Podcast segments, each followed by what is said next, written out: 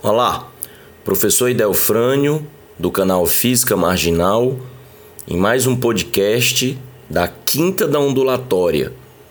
Para você que começou a acompanhar agora nossos conteúdos, os conteúdos de ondulatória, vídeos, questões resolvidas, postagem no blog, podcast, a gente sempre coloca no ar, sempre publica às quintas-feiras.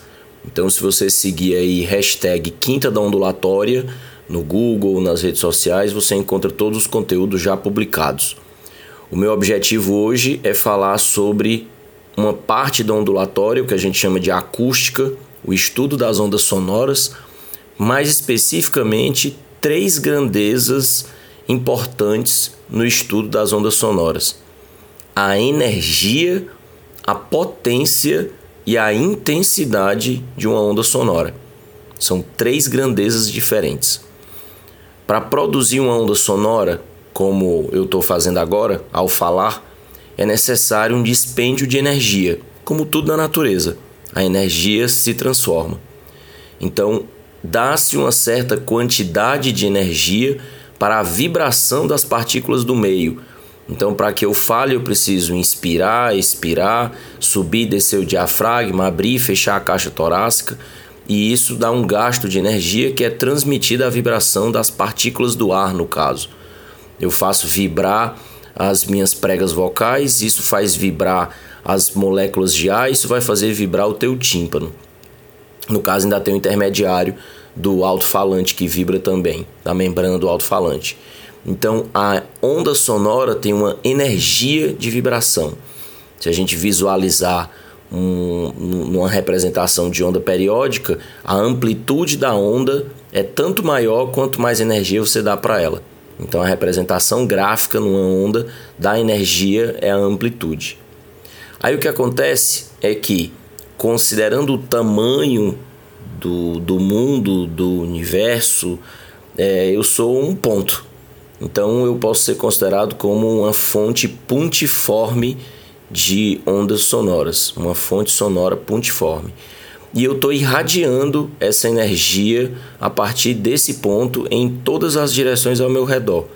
Então o som se propaga, as moléculas vibram com determinada velocidade em todas as direções a partir de mim, para cima, para baixo, para frente, para trás, para esquerda, para direita, nas diagonais, em todas as direções.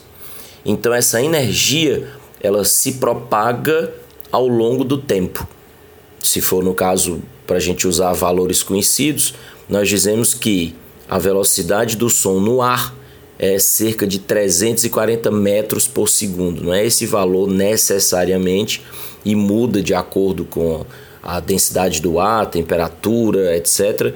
Mas vamos adotar esse valor como padrão, 340 metros por segundo. Então isso significa dizer que a cada segundo o som se afasta de mim 340 metros.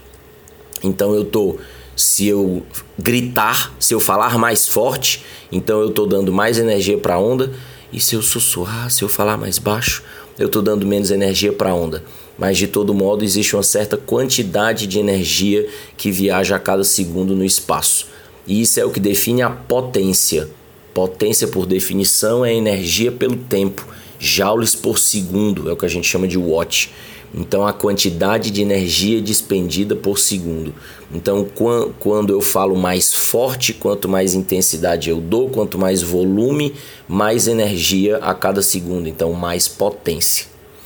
E por fim, a intensidade. Independente de se eu estiver gritando ou sussurrando, se eu estiver falando forte ou fraco, se eu estiver jogando muito ou pouca energia a cada segundo, se tiver muito ou pouca potência, é, é fato que se você tiver com seu ouvido bem próximo da fonte sonora, então você vai perceber esse som com bastante mais intensidade. Se você se afasta de mim, vai chegar uma determinada distância em que você vê que a minha boca tá, os meus lábios estão se movendo, dá a entender que eu estou falando, mas você não vai conseguir me ouvir. O que, que acontece? Nessa visão de que eu sou uma fonte pontiforme, de que a energia que eu emito ela se propaga no espaço, Imagina que ela sai concentrada desse ponto, mas vai se afastando de mim, vai se diluindo no espaço.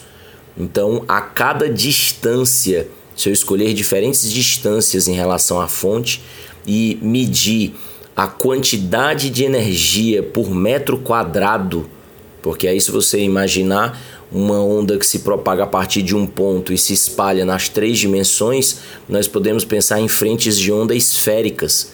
Então essa energia ela vai se diluindo desde um ponto para esferas de áreas cada vez maiores à medida que você vai se afastando da fonte sonora.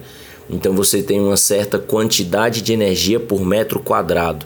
Isso é o que nós chamaríamos de intensidade, intensidade da onda sonora.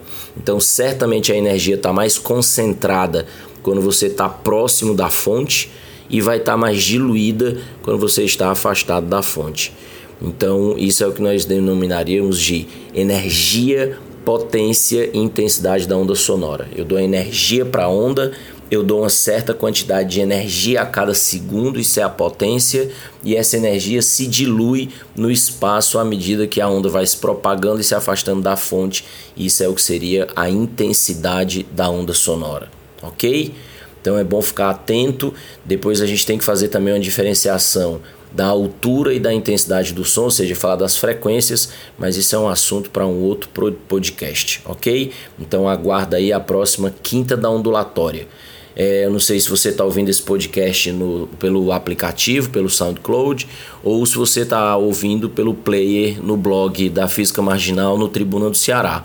Tanto faz em algum lugar você tem aí um espaço para comentário, então você pode deixar sua, sua dúvida, sua sugestão. É, tem certamente aí um botão para você baixar o podcast, então você pode ouvir offline. Então já, já tenho recebido mensagem de pessoas dizendo que querem acompanhar a ondulatória, então pega o conteúdo da quinta da ondulatória, acompanha a hashtag, baixa tudo e escuta offline. É, tem gente que faz isso com os posts da semana toda, de segunda a sexta tem post novo. Então você pode você pode baixar para ouvir offline. Dá também para curtir, dá para compartilhar, enfim. O importante aí é acompanhar, ok? Um abraço, até a próxima.